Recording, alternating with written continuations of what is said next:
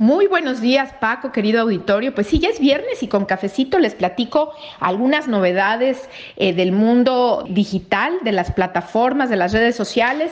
Esta semana nos enteramos de que un ah, tribunal de la Unión Europea eh, multó eh, en una multa récord de 1.300 millones de dólares, alrededor de 1.200 millones de euros, a la empresa Facebook, a Meta, precisamente por un tema de eh, privacidad de datos. Lo que dice este tribunal es que eh, debe dejar de enviar datos eh, de usuarios de la Unión Europea Estados Unidos y viceversa, que por un tema de privacidad y protección de datos, esto no puede seguir haciéndolo y le dio cinco meses para dejar de enviar estos datos. ¿De qué se trata? Lo que dice Facebook es que esta es una decisión equivocada porque eh, de hacerse esto se va a convertir esta red social y en general la tendencia, si siguen estas decisiones en tribunales, es a llevar a las redes sociales y al Internet a convertirse en, una especie de silos, en una especie de islas en las que pues, los usuarios de un eh, continente a otro, de un país a otro, no tengan interacción o no tengan conocimiento de lo que está pasando entre unos y otros y esto se convierte como en, eh, pues eso, eh, pedazos de, de Internet, pedazos de tierra separados por una decisión de un tribunal. Así es, no es la primera decisión que se toma en contra de Meta, en contra de Facebook por un tema de privacidad. Ahora veremos qué pasa.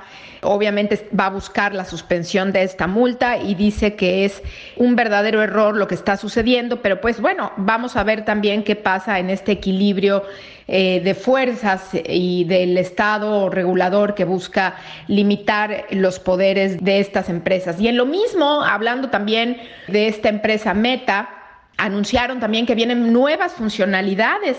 Funcionalidades, eh, recordemos que eh, cuando compró WhatsApp hace unos años, eh, Facebook, pues todos teníamos miedo de, este tema de privacidad también. Eh, anunció en su momento que los datos entre sus plataformas serían compartidos tanto de WhatsApp como Facebook y que estos datos serían compartidos entre las diversas plataformas como si se tratara de una sola plataforma. Eh, no sé si te acuerdas, Paco, que efectivamente hubo una gran eh, migración, una gran huida de WhatsApp. Mucha gente entró a Telegram. fue curioso porque mucha gente se fue a esta plataforma Telegram, pero pues pues nunca la usó y luego mucha gente regresó de nuevo a WhatsApp.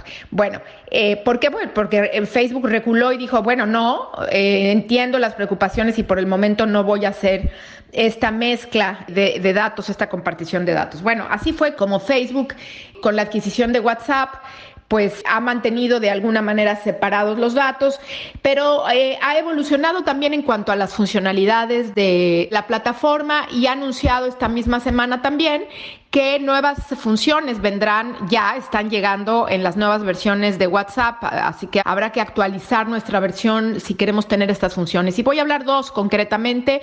Una versión tiene que ver con editar los mensajes. A veces se nos van palabras que no quisiéramos decir, si no es por el autocorrector, porque nos equivocamos pero eh, se van palabras en, este, en, en, los chats, sobre todo, pues a veces cuando nos equivocamos de una palabra o, o inclusive de chat.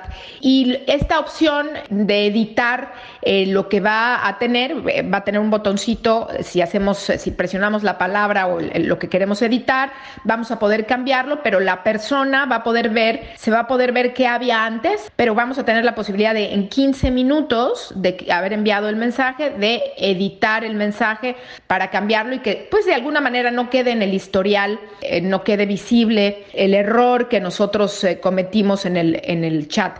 Y el otro tema que van a eh, incluir es la posibilidad de bloquear o tener bajo llave, digamos, algunos chats que consideramos privados, de tal manera que, eh, pues si alguien toma nuestro celular, a veces los hijos agarran el celular o algo así, bueno, pues hay algunos chats que necesiten o la huella digital o un password para poder ser abiertos y bueno, de esa manera mantener privadas las conversaciones que nosotros consideramos más relevantes.